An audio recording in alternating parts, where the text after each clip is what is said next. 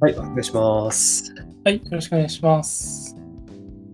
はい、今回は、えっと、信頼の構造シリーズというか、回の、まあ、最後っていうことで、おちょっと軽くそうですね、自分の方で話した後に、今の雑談みたいな感じで話せればなというふうに思います。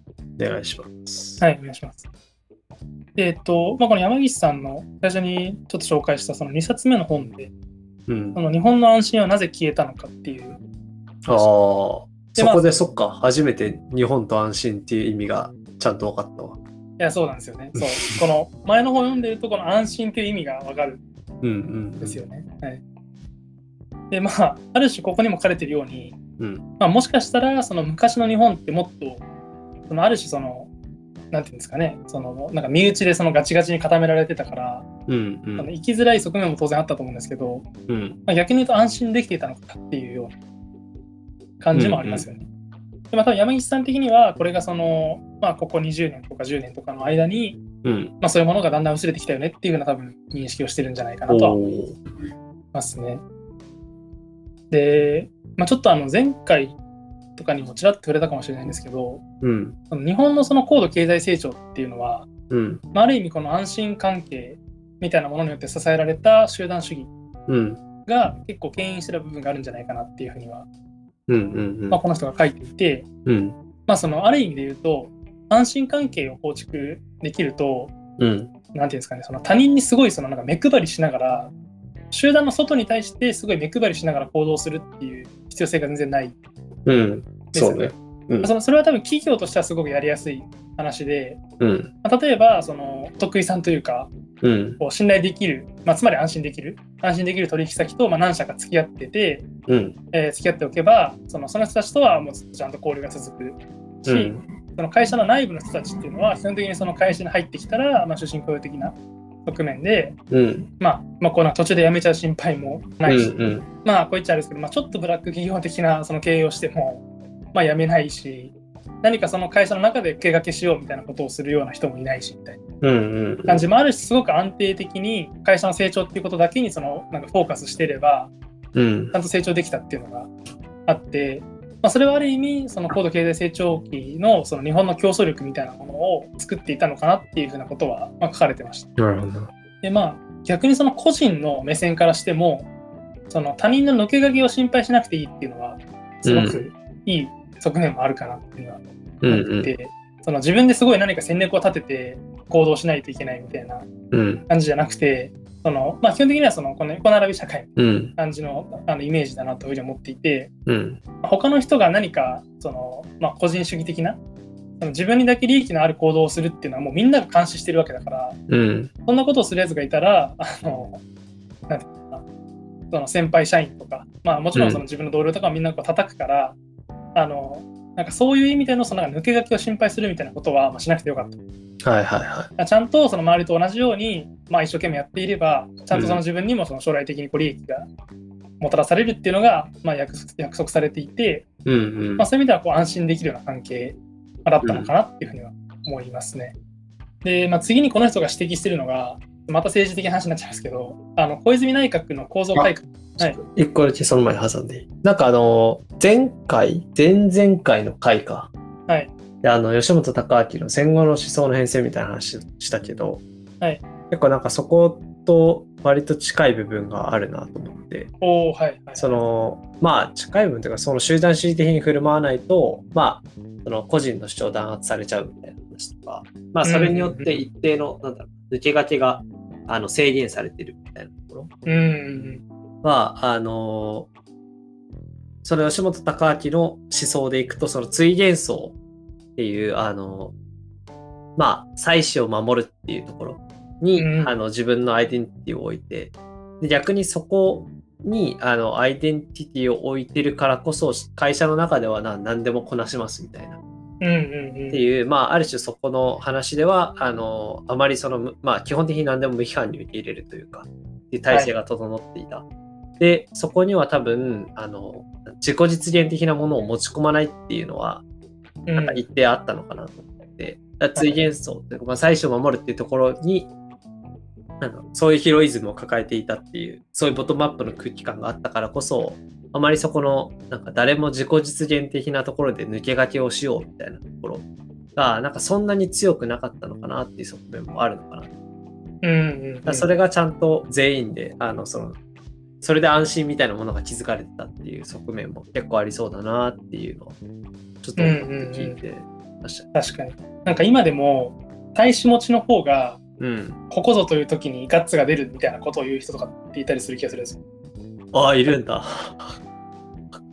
それは結構初めて聞いたかもしれない。なんか別の論文みたいなのでまあ読んだんですけど、それは。うんうんうん、あのその採用するときに、うん、あの妻子いますかっていう話をして、うん、である種その妻子がいる人っていうのはその簡単にその仕事を辞められないはずだから確かにね自分みたいなことを言われたりはしますね確かに自分の稼ぎがあれば暮らしていけるわけでもないから一定量以上の稼ぎが必要っていうのもあって今の会社は手放せないでしょっていうのがそうですね若干あるみたいなこれまさに安心ですよ安心だね確かにつまり あのそいつのあのハリセンボンマシンはどれぐらいこう機能してるんだっていう、そういうことです。そうだね。はって。別に一人暮らしだったら、ね、今のなんか給与が例えばわかんないけど、1000万ぐらいあったとして、ああ、別に500万ぐらいでも全然生きていけるしなってなったら、やめられちゃう可能性が高いから。そうですね。うんなるほど、面白い。まあ今の平均、なんか日本の平均給料って500万はまあそこそこなんですけど、そこそこ。あまあそう、いや、すごい、あの、今1000と500っていうのが適当に半分したらけなんですけど。別に500と250でもいい。1人だったら250くらいあれば生きていけるし。まあ、それにそのお金的な問題だけじゃなくて、世間体とかもありますしね、やっぱり。ああ、まあそうだね。うん、だからよくなんか転職しようとするとか奥さんに止められるみたいな。話とかもまあありますし、まあ、だからそれがまあどこまでそのなんか古典的というか、うん、あの今の日本の家族にあるのかちょっとわからないですけど、うん、まあでもそういう感じで、そうですね。そのやっぱりその、なんていうんだろうな、そのこの状況から抜け出せない度合いみたいなのを、うん、企業もあるし、その計算してたっていうことの一つの証拠かもしれないです。確かに確かに。いや、面白いな、その、最初持ちの方が踏ん張れる理論。うん。まあ、これも多分複雑な多分ものだと思うんですよね。その会社のその経済合理性もありますけど、うん、その社会の規範をどれだけ内面化してるかつまり、はいはいはい、こうまあ、立派な大人とは、まあ、子供を育てるものだっていうその規範をどれだけ内面化してるかみたいな、うんなので人格的な多分評価みたいなとこに多分つながっちゃってたりもすると思うんですよね。うんうん、単純な損得感情だけじゃなくて。確かに確かに。なんかすごい複雑で難しいところであるんですけど。うんうんまあでもそうです。なんかこう、そこは多分相互作用的に多分どっちの側面も強化されていったんだろうなと。うんうんうん。まあ、でところでちょっとまあ次の話に行くと、うん、経済成長が終わって、まあ、90年代入り、うんうんまあ、90年代から停滞して2000年代にはそのまま停滞したまま突入してみたいな、うんまあ、中でその生まれたその小泉内閣では、結構その個人主義的なその改革が進められたっていう話を多分言うかなっていう思うんですよね。はいはい。まあ、多分一番目なのは郵政民営化みたいなもので、まああんまりその政府がいろいろやるんじゃなくて、うん、あのまあ、個人でもっとその自由にやりましょうよみたいな話ですね。で、まあ、これって今でこそなんか新自由主義的な政策だったとかって結構批判されたりしてると思うんですけど、うん、当時は割と肯定的な見方がされていたっていうのがあって、はい。まあ、この山岸さん的にはこれに対してこうなんとなくみんなこの日本がやってきたこの集団主義みたいなものに行き詰まりを感じてたんじゃないかっていう。う。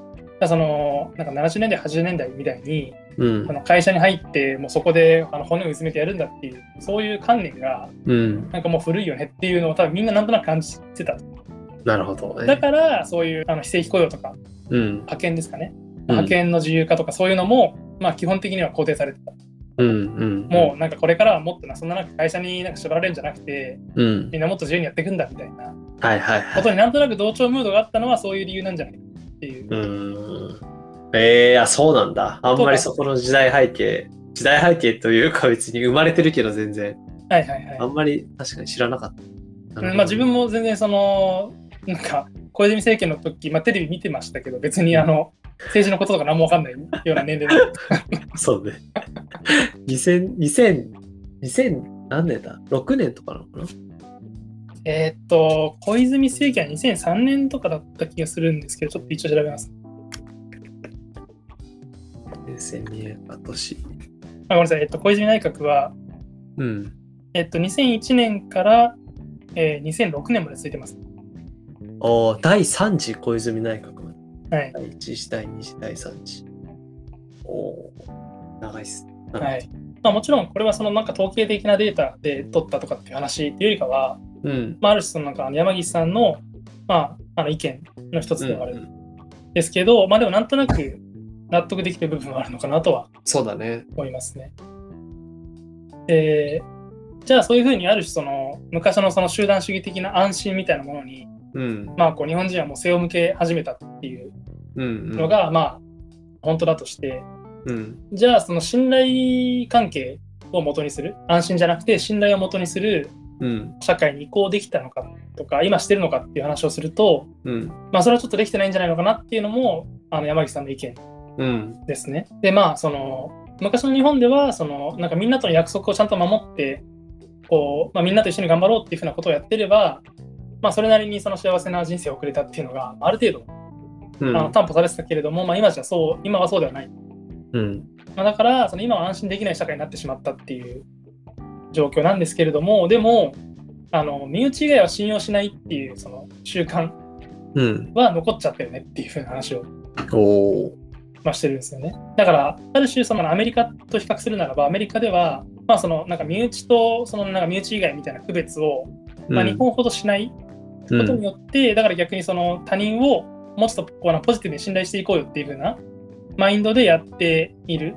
うん。うん。でそれはその安心できない社会ではあるしそれが一つの生存戦略うん。になるんですけど、日本ではその他人を信頼していこうよみたいなそういう感覚は醸成されずにうん。ただただその集団主義的な安心だけが消え去った状態なんじゃないかっていう、うん。まあ、そういうある種批判みたいなことを言っていますねはいはいはいこの本では。他人を信用しないっていうのがだけが残っちゃったっていうのはこれもう一回聞いてもいい？そうですね、うん。えっと他人を信頼しないみたいな話は、うん。えっと、身内びいきのある社会っていうのはうん。そもそも人を見たら泥棒だと思えとかうん。こう社会は戦場だっていう観念に基づいているわけですよ。ね。うんうん。だから信頼できる人たちだけで集まって特定のコミュニティとか集団を築いてうん。その人たちとだけある種その仲良くやっていくっうん。ていうのが大事なんだっていう考え方。うんうん。だからあの一番最初の質問でもあのあったように一般的にその他者は信用できると思いますかっていう質問に対しては日本人は信用できないというふうに答える。うん。でアメリカ人はそうじゃなくて、まあ、一般的な他者は信頼信頼できると思うよっていうふうな発言をしている、まあこれが一般的な他者に対する信頼なんですけどうん。あの日本人はそのあの身内以外は信頼できない、うん。信用しない、こういう傾向だけは今も引きずられてるってこと？はあ。でもえっと安心できない社会にもなってるんだよね。あだかなんで安心できないかっていうと、うん。周りと周りと合わせてあの横並びで頑張ってあのやっていけば、まあ、成功できるよねっていう、うんうんうん。そういう安心がまず消えちゃってるってことです。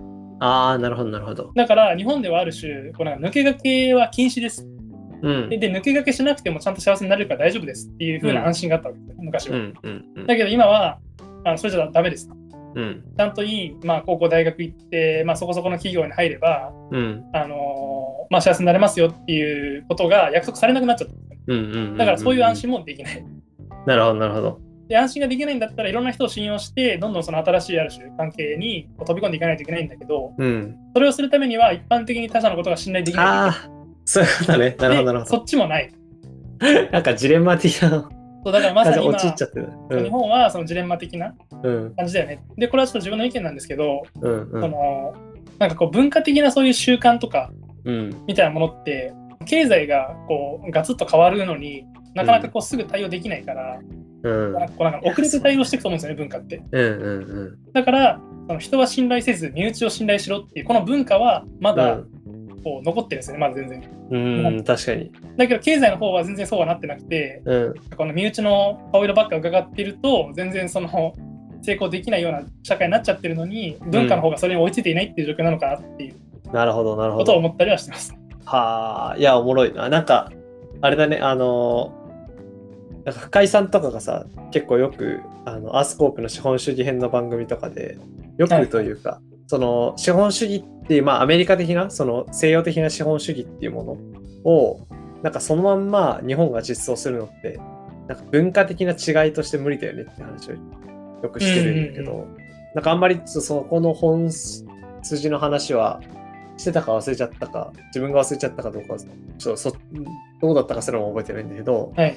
あの、でもなんかその話にすごい近い、近そうだな。なんかこことかで、ある種説明されそうだなって今ちょっと思う。この他人の信頼、身内を信頼するみたいなっていう、あの、形でまあずっと国も運営されてるし、はい。そういう風な文化的なものはいが結局その社会に適応する。なんかなんかアメリカとかなんかイギリスで生まれた資本主義っていうのをただただ持ち込んだだけでは、そのまんま、あの、インストールして、あの、運用することは難しいよねっていうのは、うん。そういう違いによる、文化の違いによるものみたいなのが大きいっていうのは、ああ、なるほど、こういうことかって今、ちょっと思いながら聞いてた。そうですね。まあなんか皮肉にも日本は経済成長をするために集団主義っていうのを利用した側面があると思うんうんうんうんう。。それがここに来て ダメージになってるっていうのが、まあなかなかうまくいかないもんだなっていう。うん。そうだね。確かにね、なんか抜け、みんなが、あの、みんなでその、同じようにやってれば、みんなで成功するみたいなところ。はい。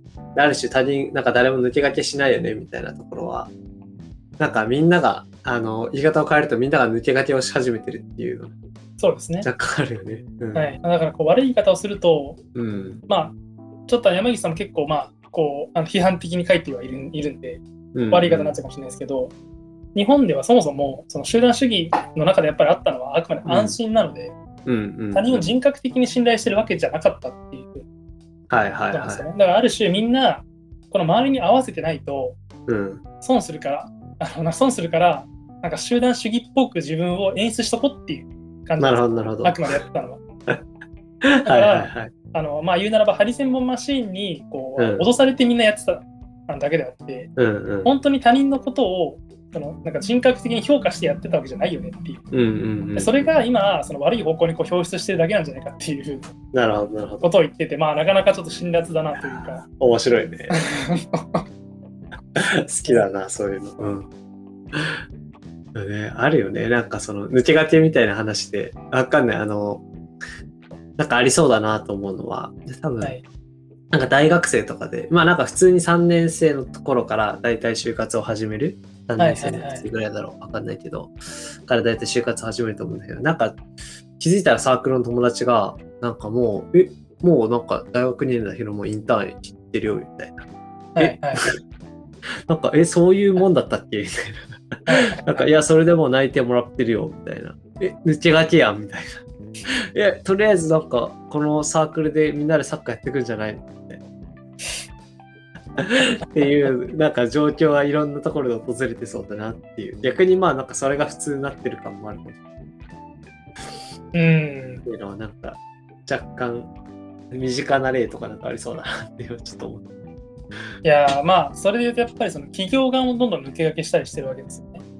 ああ、そうだね。だからそのうんこの時期まで就活は解禁しませんとかみんな言って決めてたはずなのに、うん。まあ、外資とかはまあ、もうそれは全然関係ないですし、みたいなそうね、そう感じにね。なり、じゃあ日本企業もなんか通年採用とか始めるかみたいなうんうんうん感。じになったり、で確かに採用解禁はしないけど、インターンが実質採用プロセスですみたいな。はいはいはいはい。あるね。就活トークになっちゃうんですけどね。まあこういうのはありますし、まあそういうことですよね、結局。確かに。色の抜け駆けが。確かにね。そうだよね。これまでは儀式的にもうこのこのタイミングでこう、このタイミングでこうって行われてたものが。うん、でそれに、あもう基本みんなが行くから別に大学ね、入った入ってすぐインターンがどうこうとか考える人とか多分いなかったと思う。うん。なんかそういう風な、あの、ルートが、むしろなんか正規のものみたいな、それでやってれば、あの、いいところに、頑張ってればいけるみたいなうんのがサークルで、あの、漢字漢字サークルって漢字だなんかそのはいキャプテンみたいなものをやってれば、就活うまくいくみたいなものが、ああ、サークルリーダーみたいな話ですね。ああ、そうそうそうそうそう。学生時代に力を入れたことみたいな。ああ、そう、学知化って言われるやつですね。書いたことないけど、学知化みたいなものとかが、あのーそうねあ。っていうものだけで評価されるっていう世界だと思っていたらそうじゃなくなっていったんで。うん。やー、面白いね。確かそうですね。多分あの山岸さんの主張の中で多分一つのに。うん。芯になっているところは、うん。その人格的な評価、まあ、すなわちその信頼ですね。あのうん安心じゃなくて信頼の方は、毎回毎回そのちゃんとその出会った人のことを見極めなきゃいけない。こと言ってて、この見極める能力っていうものをもっと醸成するべきだっていうふうに多分思ってるはいはいはい。と思うんですよね。で、この他人を見極める能力っていうのは、安心が蔓延している社会では醸成されないっていうふうに言ってるほう。んですよ。だからその安心フィルターがかかってるから、そこの奥深くのところまで疑う必要性があんまり関係性の中でないっていう。で、みんな、そう、あの互いに、まあ、ある種うんこう縛り合ってるわけだから、うんうん本当に他人がそのいい人かどうかっていうこととかうんを気にしなくても別に問題ないような状況なので、うんうん。っていうことですね。いやーなんか、いや、全然構図は違うんだけど、なんかその他者をちゃんとその吟味するみたいなところの必要性を解くみたいなのは、あの、それこそ 前々回の遅いインターネットの話とかでも、はい。なんかその記事をとりあえずあの見て、それに対してあの賛成反対的な二元論であのリツイートして返すみたいな、はい、なんかそういうものではなく、ちゃんとその自分がインプットするものっていうのをちゃんと読んで、でそこのソースをちゃんと確かめて、吟味して、で最終的に自分なりの意見を発信するべきみたいな。はいはいはい。と、なんか結構主張としては、なんだろうね、吟味するみたいなところで、なんかちゃんと立ち止まってそれを考えるっていうところにおいて、なんか共通するところがあるなと思って。なんか最近、そうそう、そういうところの、なんだろうね、なんか自分で体感して、ちゃんと吟吟味というか考えるみたいなところの重要性みたいな話は、なんかいろんな本とかで結構主張されているなーっていうのを最近感じてる。うんうんうん。うんちょっと無理やりかもしれないですけど、今のツイッターの話をうん。この集団主義みたいな話に当てはめると、うん。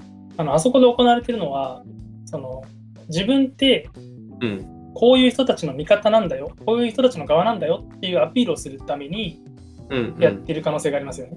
はいはいはいはい。だからあれって空気読んでるだけとも言えますよね。そうだね。逆になんかこう、まあ、例えばですけど、えーじゃあまあ仮にこうなんか著作権の問題とかに興味があります。うん。で、なんか最近、例えばこうなんかの AI でうん何か人間の描いた絵とか文章とかが学習に使われてますみたいな状況があるじゃないですか。で、こうなんか日常的になんかそういうその業務をやってる人たちうん。えーのそのコミュニティの中では、ちゃんと自分はこの問題に対して戦う意思がありますよっていううん。うん。ことを示すことが、その内集団における安心のメンバーに加えてねっていう、そういう意思表示になっちゃってるうん。うん。わけですよね。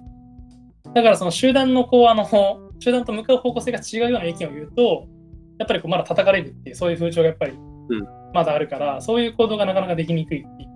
いや、そうだね。確かになんかそれを逆に、それと反対側の行動をすることによってアテンションを集めるみたいなことを戦略として使う人もいるしね。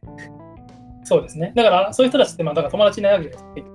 うんうん。だからなんか友達いらんから経済的な利益が欲しいって言って、ね。あのもう集団とかどうでもいいって言って、うん個人で利益取りに行ってるわけじゃないですか、うんそういう人たちって。そうだからある種それはだから強制関係になっちゃってるわけですよね。うん。役者的な安心関係にはやっぱ敵が必要なんですよね。うんうんうん。敵がいるから私たちは団結しなきゃっていうふうに言うべきなので、うんその敵をやってくれてるわけですよね。そういうこう炎上,、そうだね炎上系インフルエンサーみたいな人たちって。情景インフルエンス。